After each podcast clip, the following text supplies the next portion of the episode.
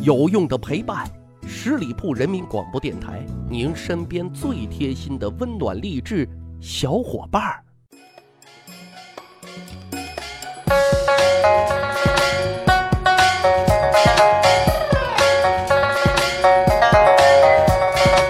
十里铺人民广播电台，长见识，长谈资，密史趣谈。我是大汉。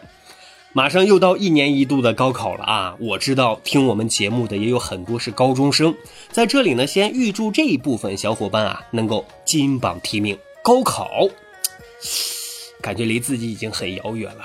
作为一个过来人，哎呀，一不小心就暴露年龄啊！当年家里的长辈都说啊，高考可是决定你命运的时候啊。那时候啊，懵懵懂懂，现在回头看看，高考也没有那么神秘啊。它只是决定了你未来和一群什么样的人在一起，而这群人呢，将会影响你的秉性和价值观。它呢，不是以好和坏来简单区分的。人各有志啊，做自己想要成为的人，不是只有高考一条路的。所以，咱今天的节目啊，就扒一扒那些曾经被科举考试折磨的死去活来，却没有中榜啊，失望落魄当中，在转角处，哎，遇见了机遇，成为了某一领域大咖的小故事。其实这么说来啊，对于这些落榜学子，是不是很有一点啊？感谢当年没有录取之恩啊，才有现如今亮闪闪的我呢？最有名的啊，可能就要算唐伯虎了啊！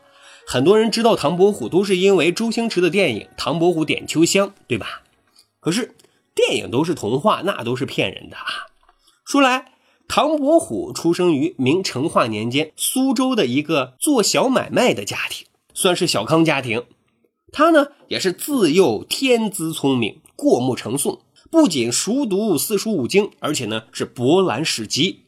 十六岁的时候啊，参加秀才考试啊，获得了第一名，轰动了整个苏州城啊。之后呢，又到天津参加乡试，又中解元，又中了第一名啊，一时被誉为啊天数奇颖、才风无前的江南奇才啊。但是很可惜啊，这份好运啊没能伴随他长远下去。紧接着乡试的第二年啊，他呢就参加了殿试，但是呢，就是因为这场殿试。啊，因为科场舞弊案被牵连入狱了。史书上记载说，他呢伙同江阴的学子徐经贿赂考官程敏正啊，导致试题泄露了，才使得他们俩的试卷啊能够脱颖而出。啊，这个桥段很多明史啊都有记载，具体的过程呢咱也不再赘述啊。但结果就是程敏正永世不得为官，唐伯虎、徐经呢终生不得参加科举考试。所以呢。对于落榜的唐伯虎而言啊，那几天那真是消极颓废啊！怎么办呢？为了解忧愁，就去游历祖国的大好河山去了啊！然后呢，他就想开了啊，人生得意须尽欢啊！所以呢，此后呢，他就以卖画为生，纵情酒色啊！他的江南第一风流才子之名也就是这么来的啊！我们都知道啊，唐伯虎号桃花庵主，他的那一句“别人笑我太疯癫，我笑他人看不穿”，哎，就是来自他的《桃花庵歌》。中年以后的唐伯虎啊，那是寄情于书画啊，他的书画作品，比如说《秋风直扇图》啊，《落霞孤鹜图》等等啊，均可谓是上上之作。书法方面呢？到晚年啊，他的笔法更是被称为迅捷而进谏，达潇洒自如之境界。哎呀，所以呢，唐伯虎那是名副其实的一代书画大咖啊。好，接下来咱们再走进另外一位大咖的世界，谁呢？李时珍。从六岁开始读书之后啊，李时珍就显露出了聪明的才智。一五三二年，刚刚十四岁的李时珍就中了秀才，这给他的父亲那是带来了莫大的期盼啊。然而，这个世界好像喜欢跟李时珍来开玩笑啊，因为他前前后后一共参加了三次科举考试啊。第一次是以失败告终的，没有通过；第二次呢，由于过度的用功和劳累。得病了啊，连续高烧不退，并且呢，险些还丢了性命，又以失败告终啊。这第三次啊，二十三岁的李时珍又鼓足了劲儿，可是又落榜了啊！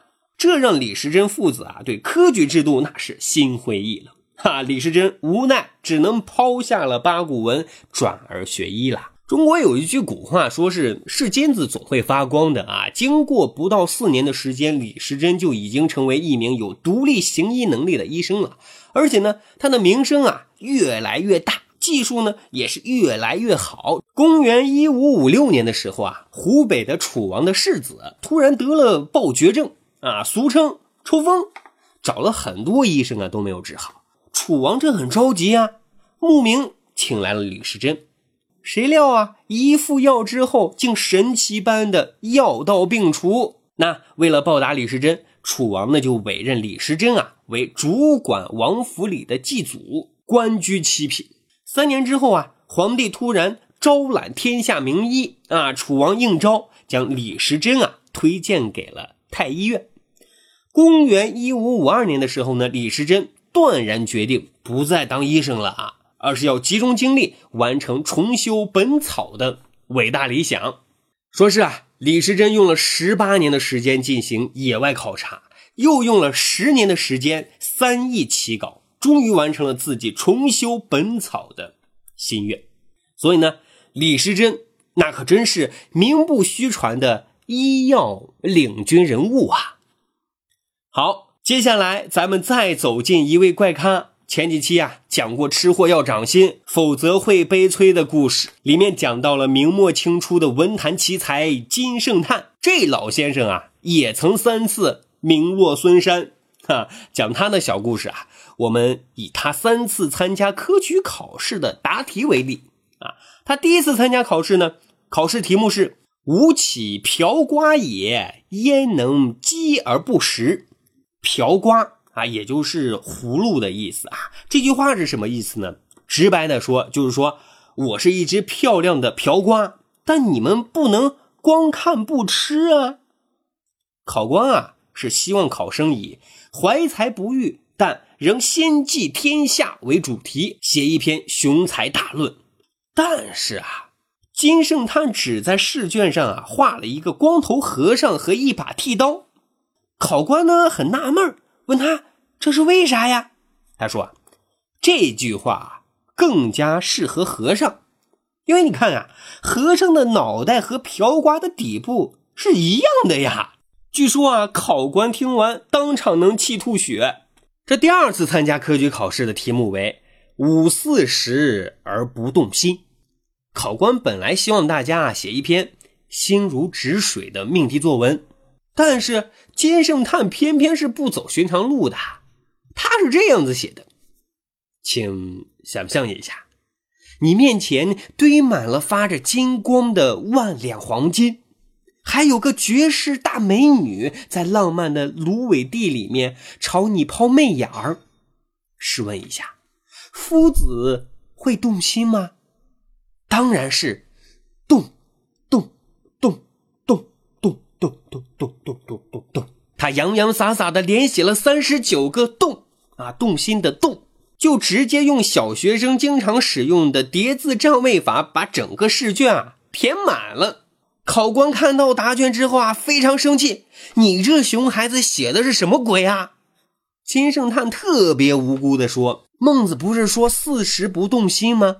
那前三十九年面对黄金万两和绝世美人不动心，不是傻吗？这样调侃圣人，毫无疑问，金圣叹被革除了功名。他呢，第三次参加科举考试，题目是“西子来矣”，西门的西，孩子的子啊，西子来矣。这是一篇要求考生啊对西施出使吴国啊写篇评论。金圣叹看到题目，哎，就笑了。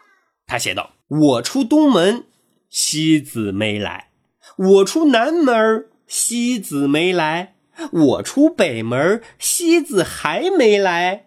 那我出西门，西子是不是就来了？”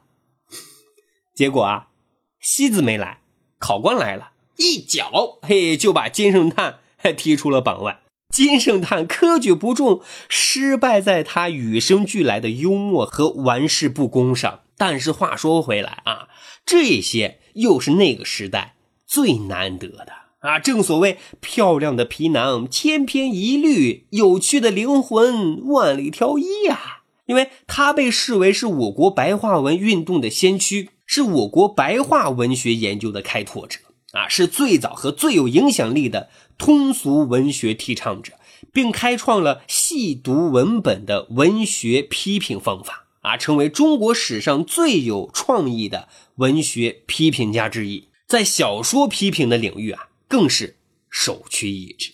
所以呢，金圣叹那是货真价实的新文坛开拓者呢。好，十里铺人民广播电台《密室趣谈》，咱们本期节目聊了三位当年没有科考成功，但是却成就了一番伟业的故事。这些故事对你有什么的启发呢？哎，欢迎大家留言告诉给我们。咱们还有一个密史趣谈的历史小分队啊，这个小分队呢，专门去挖掘那些历史边角料。如果您对历史边角料很感兴趣的话，欢迎大家关注十里铺人民广播电台的公众微信账号，然后呢，回复数字一就可以添加大汉的个人微信啊。经过简单审核之后呢，就会邀请你进入这个历史小分队当中啊，咱们谈天谈地。谈历史段子，好，本期节目啊就是这样，感谢收听，下期再会。哦，对了，再次祝所有要高考的小伙伴们金榜题名。本期节目由十里铺人民广播电台制作播出。了解更多的资讯，请关注十里铺人民广播电台的公众微信和新浪、腾讯的官方微博。感谢收听，我们明天再见。